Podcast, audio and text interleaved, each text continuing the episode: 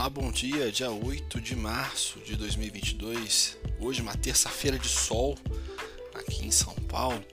Né? Vamos começar mais uma semana praticamente, né? Ontem aí a gente estava ainda voltando do carnaval. Hoje já começa com gás, né? Começa com energia essa terça-feira.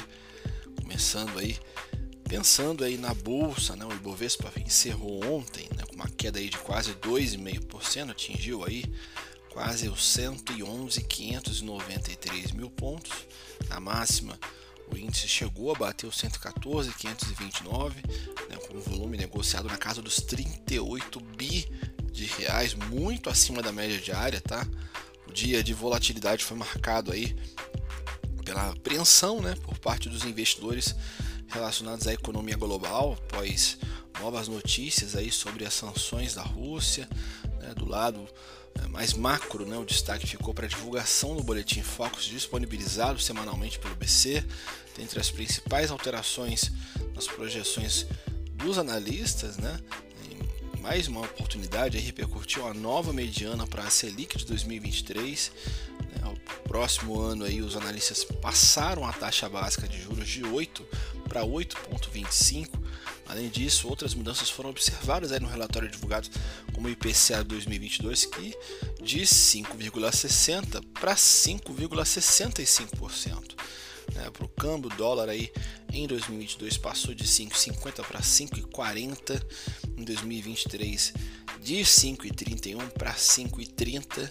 Né, na parte política, a semana começou com diversas pautas marcadas na discussão nos próximos dias e diante da indefinição sobre o pacote de combustíveis do Senado, da constatação aí de que os projetos podem ser insuficientes para fazer frente à alta dos preços, o governo aí cogita um novo programa de subsídio para evitar a alta da gasolina e do diesel. Né?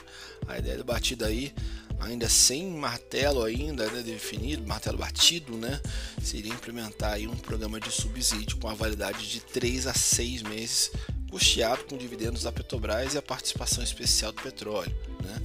Do lado das empresas, o destaque positivo aí para as empresas ligadas ao setor de mineração e siderurgia, figurando entre as maiores altas do dia o preço do minério de ferro, né, em alta impulsionou os ativos da Vale aí, e das siderúrgicas durante todo o dia de ontem.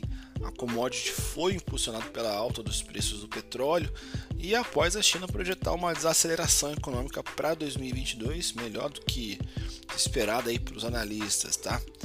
Lado negativo, né? Entre as maiores quedas do dia estão os papéis ligados às companhias aéreas e setor de turismo, que seguem com preocupação referente aí à projeção de alta dos custos em meio ao salto do petróleo nos últimos dias, né? Por fim, apesar das altas aí, né, do petróleo, né, a Petro, né, caiu 7,10% e distou do setor após sinalizações aí de que o presidente pode interferir na política de preços da estatal, né, o presidente Jair Bolsonaro tendo sinalizado que não aceitará novas altas, tá? Então a gente tem aí também é, a Gol também se destacando negativamente por causa da queda, CVC, Azul também, enfim. Esses são os principais destaques de hoje. Encerro por aqui. Volto aí se for necessário no fechamento. E desejo a todos aí um ótimo dia de negócios. Até mais.